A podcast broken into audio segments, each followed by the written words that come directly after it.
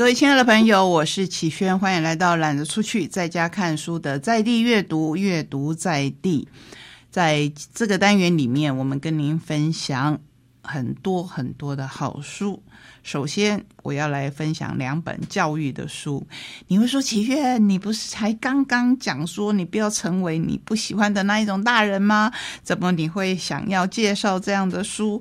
我相信熟悉我们节目的朋友都知道，我过去是很不喜欢关于教育的、励志的这样的书。不过近年来，渐渐的我看出了新的端倪。当然，书势在变。大家的观念也都在往更好的方向去改变，所以现在教育的书、励志的书，往往是跟过去是不一样的，不会在教中教校，而是告诉我们如何当一个比较好的人，同时也帮助我们身边的小孩。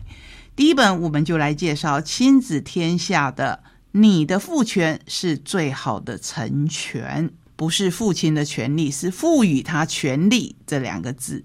你的父权是最好的成全，让孩子踏上勇于跨界的生命旅程。作者是体验教育实践家谢志谋。我们来介绍作者，他是美国印第安大学体验教育与冒险治疗博士，台湾师范大学公民教育活动领导学系教授。华人磐石领袖会荣誉理事长，以海月国际教育基金会董事长，这些头衔相信远远不及他的经历重要。人称小萌老师，从小历经家暴，三成为他躲避追打的避难所。年少混迹帮派，高中曾经被退学，直到遇到一位改变生命的老师。可见老师真的很重要，很重要。常常在我们的生命当中，会说老师是仅次于我父母重要的长辈。当然，那要靠运气。就好像我们人生能不能够遇到好的父母，能不能够遇到好的老师，有时候真的就是运气。不靠运气的是什么呢？就靠我们自己喽。我们再回到作者的介绍来。直到遇到一位改变他生命的老师，让他奋发向上，考上师大体育系，从此走向教育之路。以自己亲身走过的历程，陪伴千名孩子、飞行少年找回内在的勇敢。他并且将二十五年来爱与勇气的经验淬炼出十二个软实力，期待帮助孩子在学习的过程中不断的思考。如何为自己打造一个幸福且有意义感的人生？不是教孩子怎么做，而是陪着孩子找出他自己的力量。学校没有教，却是攸关幸福人生的关键。十二大内在的底蕴，请听内在的声音：是安静、勇敢、察觉与反思，还有梦想，与人建立连结。合作与沟通，问题解决，看见他人的需要，同理心，还有领导力，迈向目的之路是实践、谦卑与服务，还有坚毅。关于安静，安静不是不说话，而是停下来思考自己是谁，想要什么，要往哪里去。关于勇敢，勇敢经验的缺乏，容易让长大后的冒险沦为鲁莽的行径。更可怕的是，如果你没有勇敢的经验，你甚至踏不出你自以为的舒适圈，可是却是泥淖，一直把你牢牢的抓住不放。那关于同理呢？在这个时代，同理的能力比过去更为重要。没有能力理解别人的人，会活得很辛苦，因为听不见、不明白和自己不一样的声音。小某老师这么说。我在书中精选了十二个帮助孩子立足未来的关键特质，这些特质几乎都是在儿童与青少年时期，在家庭和学校教育中被建构起来的。这是送给孩子、老师和家长的礼物，帮助孩子在学习的过程当中不断的思考如何为自己打造一个幸福且有意义感的人生。有的人说，人生没有什么意义呀。可是我们既然已经被生下来了，那我们要怎么好好的过这一生？就试着去找出意义感吧。这是我个人的想法。再来介绍天下文化的音价教育，不是英式教育哦，不是虎妈啦，或是鹰爸啦等等，不是，是鹰架，就是如何帮我们的小孩子架起了一个鹰架，就像我们在盖房子的时候，当然不是框架，因为鹰架是一个看不见的外框，它在成型之后是可以拆掉的。应用本书的音架教养策略，你会培养出有自信、有能力、有好奇心的孩子。他们长大会成为最好的自己。你也能建立足以撑过孩子青春期的亲子关系。在孩子成年以后，你们的关系还会变得更加亲密。这正是我们所有父母对孩子，也是对自己的期盼。十大音架策略。第一个，我觉得很重要，很重要，也就是这一本书吸引我的地方。因为如果我们在谈教养书，刚开始就会讲啊，你应该怎么样做，你应该怎么样做，通常都是我们给小孩子什么样的环境呢？我们应该给他什么样的资源呢？可是这个十大因价策略，第一个提出的是父母的安全第一，请你先照顾好自己。画一张新的教养蓝图，理性代替直觉，打下坚实的地基。亲子关系很重要，请你要保持稳定，成为孩子稳固的依靠。还有，这个是我很喜欢的，留在孩子的高度，保持对等的沟通，让孩子自主成长。孩子的人生，请你让他决定，培养力量。锻炼勇气、信心跟韧性，设定切实可行的规则。你不要把标准一下子拉到很高很高，你自己都做不到的事情，凭什么认为你的孩子就要做到呢？所以，请你设定切实可行的规则，生活规约要具体，还有无条件的支持。这个当然比较难，因为世界上到底有没有无条件的爱呢？纵观这些年来，我的经验，还有朋友们的交流，以及在书中的介绍，其实无条件的爱真的很难很难。可是，我们是不是可以试着无条件的支持，让孩子知道你的支持，不是他要先做好什么你才支持他，而是先支持他去做，修复和减少裂缝，不完美也没关系。三大音价支柱是架构、支持跟鼓励；五大音价踏板是耐心、关怀、觉察、冷静与追踪。本书系统化的阐明音价教养的实践策略。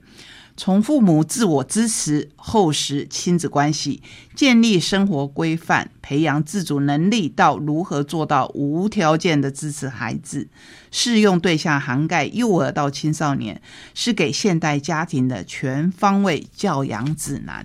里面我觉得很有趣的是，他提到，当他们有了孙子以后，看孙子的眼光跟看孩子的眼光是不一样的。在那个时候，我们的作者就会回头去想想，啊，原来教养是怎么回事。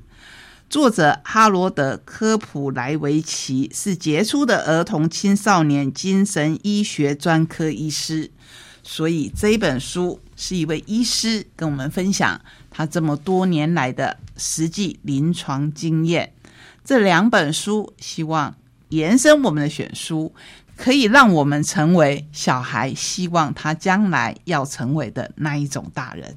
我们要跟您介绍的书叫做《无法平静的夜晚》，这几乎是一个孩子写的书。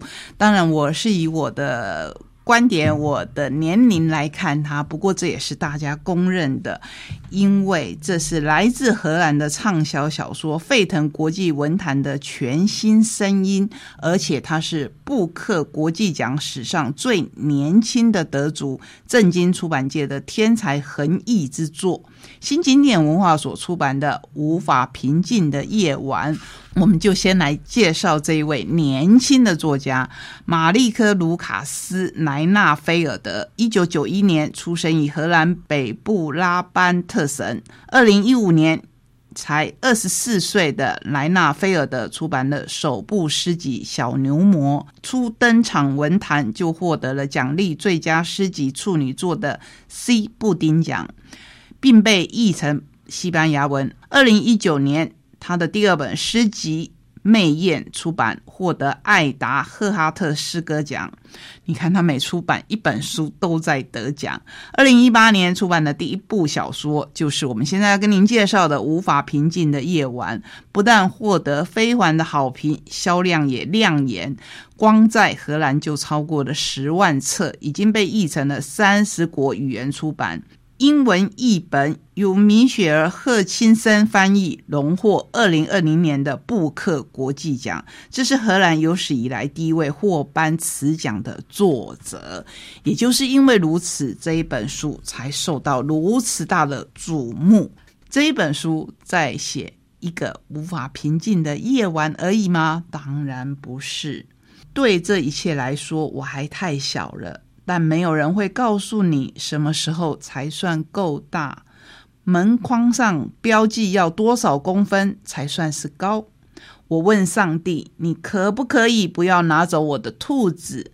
如果要拿，就拿我的哥哥马蒂斯吧，因为他是诗人，所以他小说的文字就充满着诗意。这是我看书的时候就感觉这个文字真的是不太一样。当然。”我看的是中译本，这边我要很开心的跟各位介绍译者，他是直接从荷兰文翻译过来。郭腾杰是荷兰文学基金会合可的译者，荷兰政府认证的译者，这个很重要。读书如果我们没有能力读第一首的，希望至少读到第二首，不要读第三首或第四首的译本。他以第一本小说在荷兰就掀起了畅销的风潮。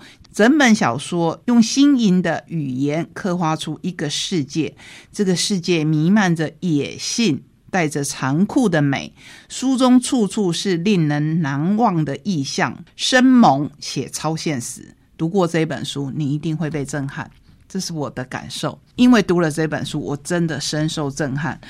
我选里面一位书评来跟你分享。小说家在这一本惊人的处女作当中，以让人感到疼痛的细节描述，捕捉到十岁的贾斯与家人经历了亲人死亡后无可言说的创伤。莱纳菲尔德以不凡的叙事能力，写活了一个小世界的痛苦。你既不敢看，又无法不看，真的是如此。我刚开始看这本书的时候，觉得这个文体是我。比较不习惯的，在读的过程中，我一直在想，我读得下去吗？你看，这有一点抽离，对不对？可是又深深的被他的文字吸引，不断不断的看下去，就觉得哇，这个作者的功力真的不可小觑。当然，还要很感谢我们的译者。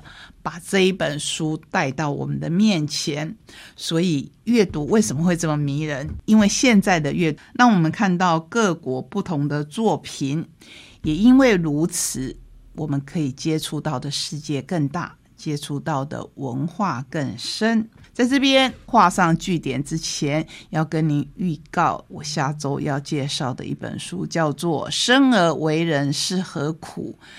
这是游集文化所出版的。